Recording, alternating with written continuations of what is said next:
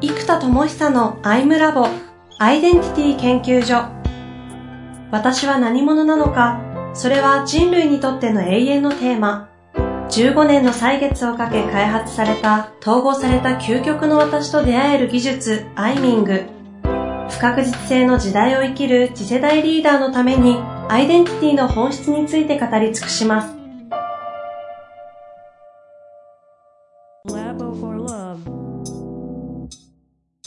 こんにちは、遠藤和樹です。生田智久のアイムラボアイデンティティ研究所。生田さん、本日もよろしくお願いいたします。はい、えー、お願いいたします。さあ、今日でついに波長のお話が終わるかな、うん、という感じですかね。そうですね。というわけで、えー、内波、音波、後波と光の波とありましたが、今日はね、えー、音波、後波、いきましょう。ですね。まあ、流れとしては、い、き、息、声っていう順番になるということなので、意の範囲に気っていうのが放たれていき、それによって気が練られていくっていうことがまずあって、これが息色と声色に出てくるんですよ。その人はやっぱ息色と声色の状態を見ていくと、本気なのかとか、どういう生き方をしてきたのか、どういう state 状態なのかっていうのがやっぱり本当出てくるんですよね、うんうん、でこの息と声っていうのを僕も今メーカーやっぱ分けて訓練しないと難しいなと思っていて。息と声分けて訓練。そうです。で息ってのはどっちかというと管楽器みたいな感じなんですよ、うん、だから内側の管の扱い方とかさっきの管が硬いか柔らかいかとか言ってたようにで管を細くして週なのか広くするかっていう体を筒のように扱うっていうこう管楽器のようなえー、体の使い方になるんですね、うん、で声っていうのはこれ僕の感覚だとこう丹田から頭頂に向けて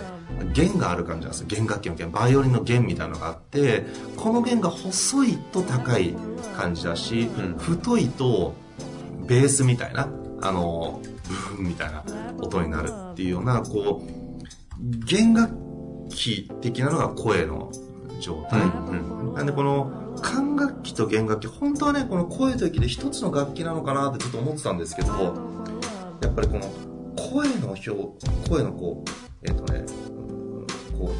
う響きの表情？を、うん、例えばこう響きをこう強くしていったりこうなんていうかなこう太めに持っていくこともできますし、えー、なんだろうな。響きをこう持ちながら少し軽くしていくってこともできますよね。うん、とか、もっと頭に持っててこう賢そうな喋り方に持っていくこともできるわけです。で、これっていうのはこう響きのコントロールをしていて、で、胸で響かせていけばこういう音になりますし、腹で響かせればこんな感じの音になっていくわけなんですね。で、これって実は響かせる場所をコントロールしているので、弦楽器のこう弦の位置とか、弦の太さを調整することで、こう、声色をいじってるんですよ、うんうん、で例えばこの声色の状態に対して息をもう少しこうやって息を混ぜながら喋っていくとさっきのこう太さの上に息色が乗りますよね、うん、乗ってますね。でちょっとこれ今結構わざとやったらこういう喋り方しないんだけど、えー、ただ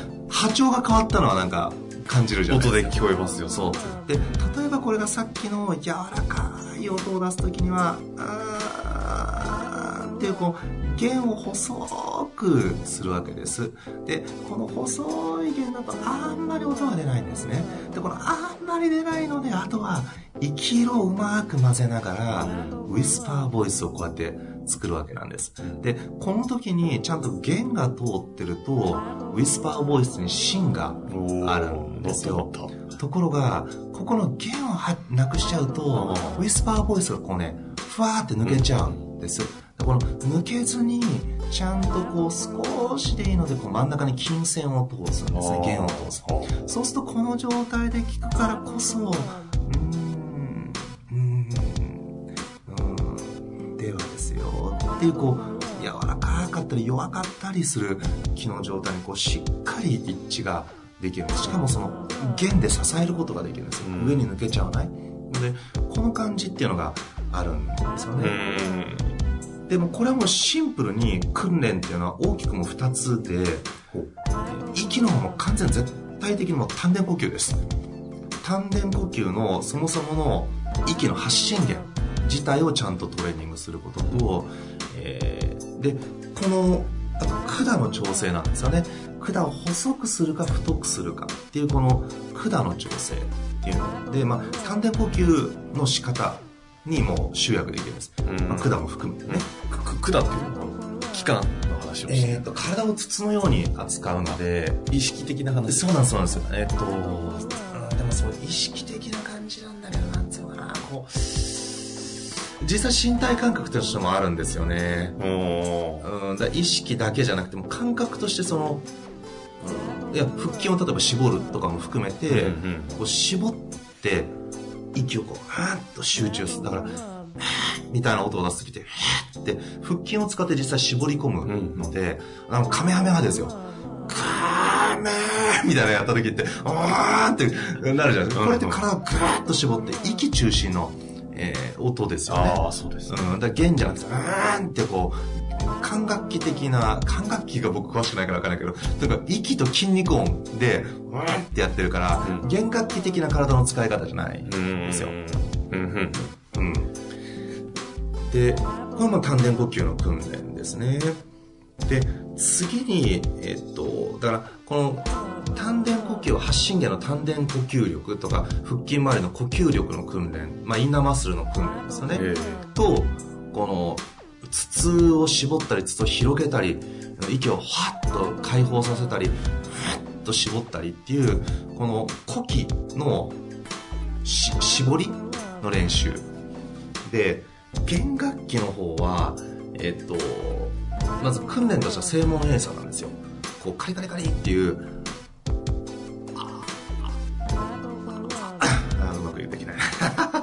心配しました。正門閉鎖っていう、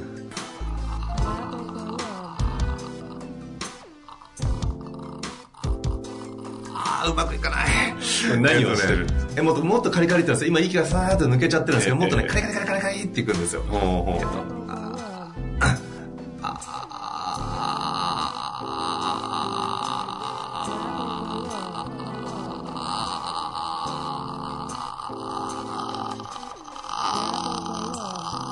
惜しい。けど、あの、そう、こんな感じでカリカリカリっていう練習をしていくんですね。でそうするとこれが、えー、っと、中にこう、金線みたいなものを通す練習になっていて、これは今度ですね、弦を弾く位置なんですよ。頭とか首あたりとか胸とか腹とか丹田っていう形でこう弦弓で弦を弾くじゃないですか、うんうん、その弾く位置をこう調整したり同時に2箇所ぐらいを響かせていったりしてもあと全部を響かせるみたいな形でこう響きの位置をうまく調整するんですね。だから軽い軽やかな明るい声っていうのは「おー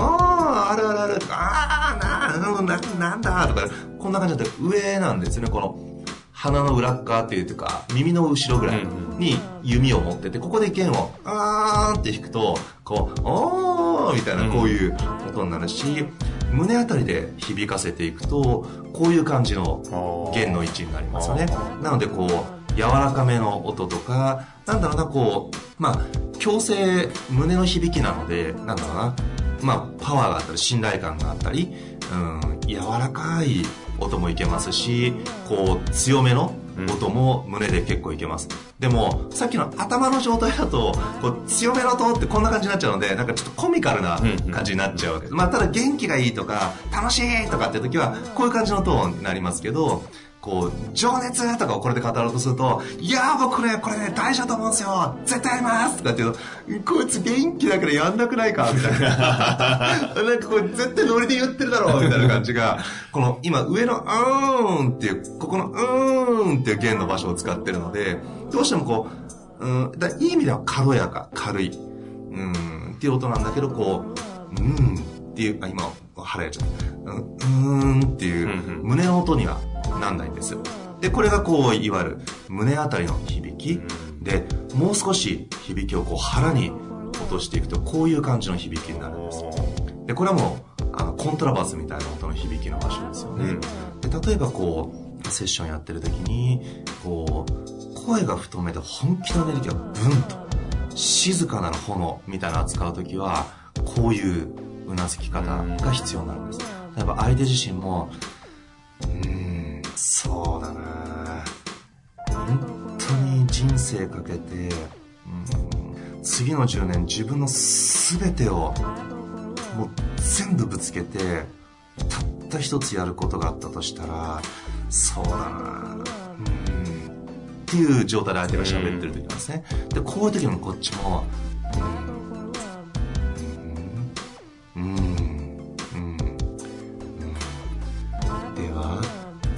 の10年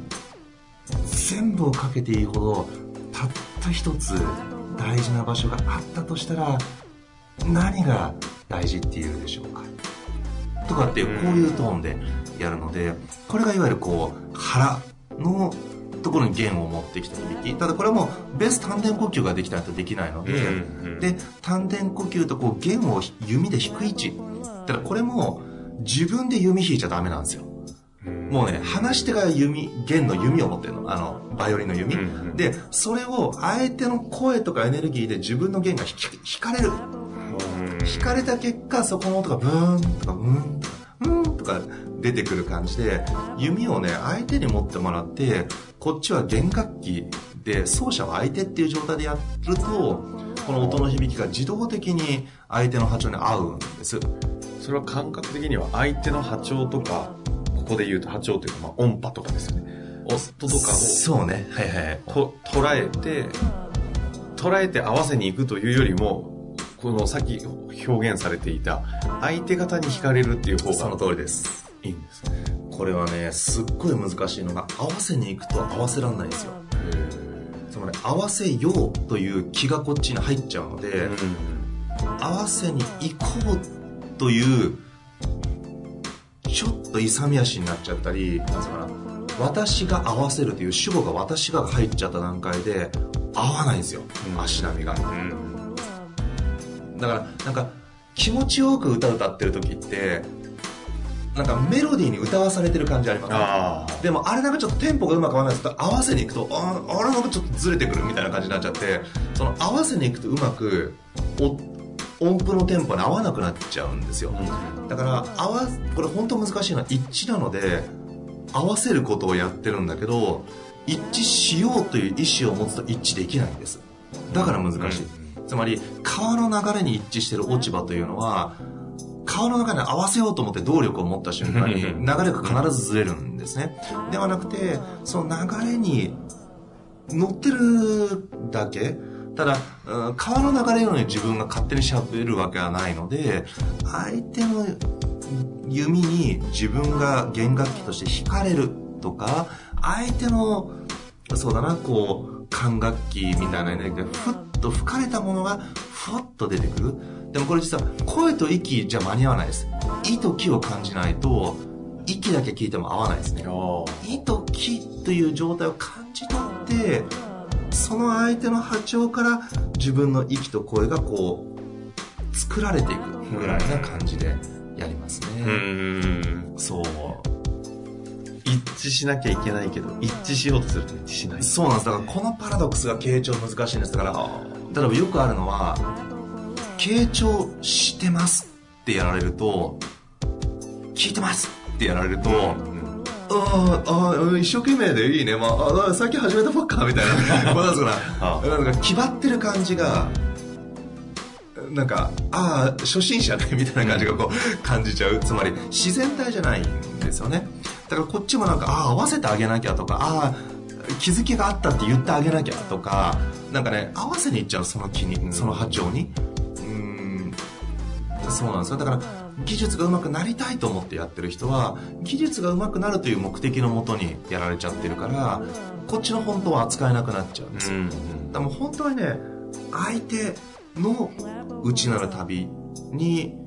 もうだからカーナビぐらいな感じですね。カーナビは意思持ってないじゃないですか。セットされたところにバッて行くぐらいの、むしろ結構無機質でもいい。無機質というか、つまり意思とか、こっちの意図みたいなことを極限までゼロ磁場にしたいです。ただ、もちろんセッションのプロセスとか、それはこっちしかわからない流れがあるので、そこに関しては問いかけとか論理っていう意味では、ある程度絶対的なリードは発生するんですけど、エネルギーっていうもの自体はこう、スーッと一致なんですよね。これが難しいんですよ。リーディングしないのに、プロセスは一定レベルリードが挟まるから、エネルギーとずっと一致しながらこう踊り、で、ダンスって、相手と一致しながら踊ってるけど、リードが入るじゃないですか。でも、引っ張られてるんじゃないんですよね。流れの中にシューッとこう、一体となるっていう感じ。そう、この流れの中で一体となるという感じとかが、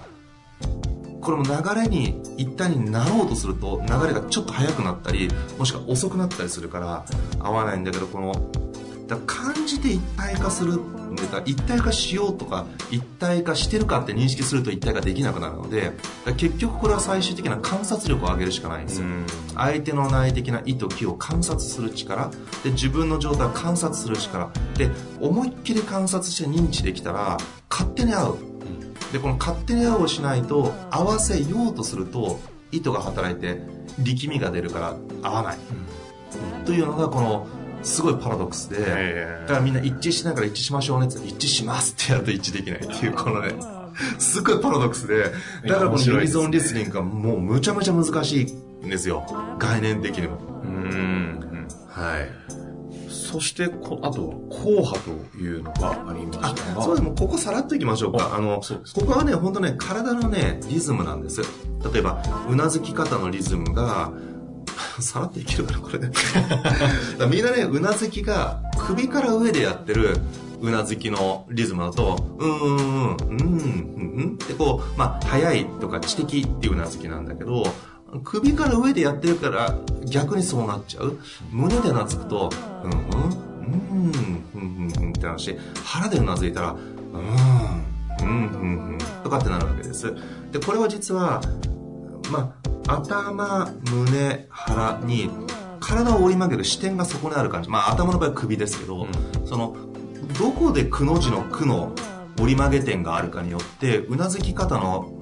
体の動きがだいぶ変わるんですね。中心みたいな感じです丹田からだったら上半身全部でうなずくことになるんです、うん、でこの、えっと、体のリズムっていうのも相手とやっぱ一致するんですよ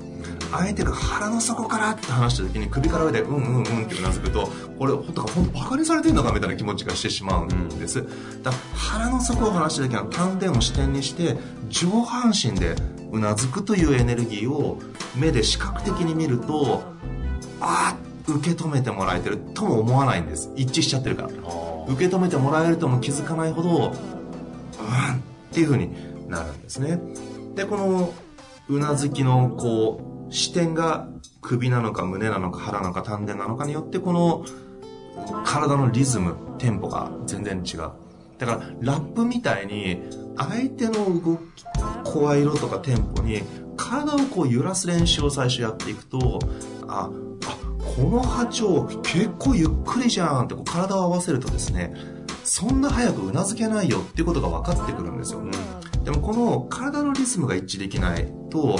どうしても遅い人に早くうなずいちゃうとかなのでこれちょっと体のリズムですね。これを硬派と呼んだのは要は視覚的なものだから。そう視覚って光の反射で見てるじゃないですか、うんうん、だから結局これを視覚的要素を波に置き換えたいわけですよ、うんうん、こ波長っていうテーマをやってるからそうすると光の波だからもうちょっと硬派っていうとかかっこいいかな。これもちょっとね変わるかもしれない。そのでもそう波に置き換えたい波長だからっていうと光の波だからうんポイントはこの視覚的なそうそう視覚的なってこと波長の話そうですそうですここでまず大事ということですね、うん、整ったじゃないですか大体あ、そう、あの、これまだちょっとあるんですよ。あ、あるんですね。あ れはい。いっぱいあるあったから、身体表現、こう、手で、こう、ああ、よ、北さんよくね。こうなるっていうのは、手で僕、実写しますよね。結局ね、これ何を表現してるかっていうと、えー、と、意と気の状態が、生き色と声色には一応乗るんだけど、意と気という目に見えないものを、こう、伝えるとかつながるってことが必要になるんです。そうすると、目に見えないで音波で表現できないものは、ジェスチャーで表現するしか選択肢がないので、この意と気っていう相手の意と気の状態を、こう、手を使って、こう、ーんとこう、うん一致させていくんですよね。一致なんですね、それは。視覚的にこう、手で、こう、なんですか、引っ張り出そうみたいなことではない。ああ、じゃなくて引っ張り出しちゃダメなんです。だからむしろ手の動きを見ると、そうそう、そんな感じって相手がなる。ああ、その感覚で動き引っ張られてるんじゃないですよ。そうそうっていう、こう、うん。意と木の状態をこう、うんと、うん。ただ、もちろん問いかけでリードするときとかは、次の問いに行くためにこう、うんと、木とか意に対して動きが必要になるので、その時は、あの、ジェスチャーで、意の位置と木の位置をこうスライドさせていくので、その時には明らかにこうリードが入りますけどね。ただ、その、エネルギーを上げるとかテンションを上げるとか、そういう感情的なところのリードは基本あんまりやんない。基本っていうかやらないですね。うん。位置をずらすっていうだけですね。はあ、その時にこう、体を使って、これ何ですか？あ傾聴をしている時に、相手の、まあ、ちょっと日本語むちゃくちゃ難しいですけど、はい話をこう聞いて傾聴するじゃないですか。で、動きの、た先ほどの丹田とかで、とか胸とかの視点で、こう、うなずいたり、あとその手というのは、な、何に使うんですか？相手方の気に合わせた手の動きをする的な話なんですか？これもね、難しいのは僕無意識でやってるから。で、無意識でやってるものを何をやってんのかなと思ったら、相手の内的世界を、こう、い、意とか気の状態、あと、まあ、例えば論理構造を表してる時もあるし、相手の内なる世界のシチュエーションとか物語を表す時もあるんですよね。うん。だそれをこう、空間を描く時は、意や気をこう、手のリズムというか動きでこう表現する時もあるしだからその内的世界をまあ反射する時に相手相手のまあ鏡のようにあるのってよく言うんです、まあ、僕は鏡というのも万華鏡のようでありましょうと相手の内なる陰と陽があるのでその陰陽を映し出す万華鏡のような状態で陰陽があって美しいっていうものそしてそれはバラバラにいろんな形になってくるのでその万華鏡のような状態、まあ、筒出しね万華鏡っていうのを意識置くんですけどそのなんかかな相手の内なるエネルギーを鏡のように反射するっていう感じなんですよね。であくまでもそのリードってじゃないって言ってましたけどその現状の今起きている気とか一気みたいなものをこう表現見せてる感じなんですね。あーただもちろんリードに使う時もありますよリードに使う時もあるんですけどほとんどはその鏡として反射をする時に使うって感じですね。その時ですらそっか手とか動きを使うんですか？そうです。あのだからカメハメハってあの手使った方がやりやすいじゃないですか、手を使わずにカメハメハってやるとやりにくいんですよ、手使ってカメハメハってやるとなんかハーって出るじゃないですか、やっぱ手を通じてこう気とか意で意識って指さすっていうのは指さした方向が「い」ですよね、ん。でそこに対して「い」が向いてはーんと手をなんかホースの水がビャーンと出るようなイメージすればこれは気が出るっていうふうに感じるのでなんで「い」と「気」っていうのはやっぱ手を通じて人間ってやっぱ扱うのでその指をさすという行為や手をバッと前に出すとかあだから踊りなんかもそうですよ。あの気をなんか手で外に飛ばしてますよね、踊り子の人たちって。だからああいうのがやっぱり手手は意と気を扱いやすいのでなんで手を使って意と気っていうのをこう表現するっていうことがなるほどね。それが硬派という話だったわけですね。これ体の話ね。次表情の話が。次表情。ラストもう表情。表情まで行きましょう。表情もサクッといきます柔らかい硬いとか笑顔とか穏やかとか。ん。いや目つき顔つきなんですよ。要はで言うとその人の持ってるこう目つき顔つきが要は目の表情とか、まあ、表情筋とか全体の表情が硬い柔らかい。だから単純にこう揉むだけでも柔らかな表情になったりする。筋肉が硬直しちゃってたらこれやっぱ硬直した顔になるのでこの目つきもちょっと硬くなったり目つきのねスッと目が通ってるかちょっとなんかこうねぐっと奥に入っちゃってるかとか、もうね目は口ほどに物を言うって日本語がありますけど本当に目はですね気が抜けちゃってるか入ってるかその人の知的な聡明さとか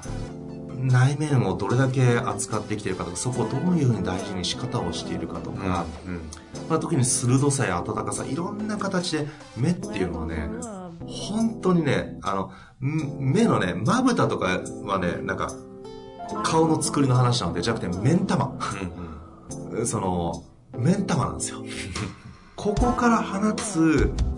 スッとこう広がるようなというか、通るというか、このね、スッっていう感じが、もう、なんだろうな、本当にこう、別に何か実現するとかことをなすことが僕は全てじゃないと思ってますけど、でもやっぱりそういう位置にいる方々全員、目が通ってます。目が澄んでるというか、スッとね、スッとまあ、まあ、だから澄んでるとかなんか、鋭いって言えば鋭いんだからなんか聡明さが溢れるというか、ただそのね、聡明さがね、なんかね、知識があるとかお勉強ができるっていうのはちょっと違うんですよ。その、知恵としての聡明さ、みたいなのがあって、うん、だからなんか前評判と会った時の目とか顔つきで、会った瞬間に、うわー、違ったっていうのは結構あるんですよね。うん。いい方にブレることが結構多い。やっぱほら、評判ってさ、なんかさ、いい評判よりもネガティブな評価が流す人が多いじゃないですか。だから結果的に、なんか前評判で聞いてて、あんまパッとしないよ、みたいな噂聞いてたりしたんだけど、会って、あーどうも初めましてって言ったら、うわー、この人すげえなー、みたいな、うん結構多いですね。こればっかりは結構上振れする傾向があります。うん。これ傾聴という観点においてはこの目つき顔つきというのはどういうふうに取り扱うんですか？えーっとね、まあ、これも生き方とかその人がどういう表情や目を使って生きてきてるかだから、目つき、顔つきっていうのが、あの、実はですね、アイミングやって統合度が上がるとこの目つき、顔つきがどんどん変わるんですよ。びっくりする変わるからもうね、これビフォーアフターの写真とか見ていただくともう正直衝撃だと思います。アイミング道場に来てる人たちの、もちろんね、顔っていうのはそんなね、もう、うーん30年、40年、50年だから、そんな変わらないわけですよ。顔の作りは。ところが目つき、顔つきが半年前、1年前とね、全く違うから、だからこれちょっとね、あんまりこういうちょっと容姿のことをね、扱うと、まあ、いろんな考えの人がいるから扱いにくいんだけど、すっごい単純に言うと、もう来てる女性の人たちが、みんなね、むっちゃ綺麗になったり可愛くなったりするんですよ。へこの違いはもうみんなね、びっくりする。アイミング道場に来ると女性がみんな可愛くなるって、本当はこれね、もう全然僕だけが言ってるけど、みんなも言ってるしへ、みんなも感じてること。だからこう内面の統合度合いとか美しさが上がってくることによる表情の目つき顔つきの美しさっていうものが実は作りとしての美しさ以上にすごく大事なんだなっていうのをすごく感じますよね。うんこれは傾聴というする側の方はする側の方。そのあする側あの傾聴すするセッションする方いるじゃないですか、うんうん。その方は先ほどのこう音波とかあーはいはい内波という意味でこうどう捉えるかみたいなのが分かった分かったんですけどこう目つき顔つきに関しては何ですかこう目つき顔つきを合わせるとかの話なんですかこれあーこれはね、合わせる観察ポイントの話をさ観察ですね。ここに関しては、あ、表情は、あの、会う時があるんです。例えば、相手がうわって笑顔だったら、こっちもある程度ニコッと入りますし、例えば、相手が真顔なのにこっちがずっと笑ってるとずれちゃうんですね。だから、笑顔であればいいわけじゃなくて、真顔の時にはこう真顔で一致するので、これ表情はもちろんその、ある程度の一致度はあるんですが、うんうんうんその、表情になる前の、表情と作りの間になる目つき顔つきってやつがあるんですよ。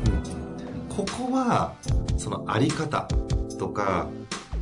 あり方ですね。うん、ここでこう調整されてくる場所なので、うんこれだからビーイング、さっきの連気、気をちゃんと練ったり、え4色のエネルギーをしっかりと自分の中でこう醸成されてくると、それが自然と目つき、顔つきに出てきたり、あと人ってね、やっぱりね、内っ側にねじれがいっぱいあるから、頑張らなきゃと思ってると、ちょっとグッと、うーん、こわばった表情になりやすいし、うーんって緩んでると緩い顔になりやすい。だから、この辺の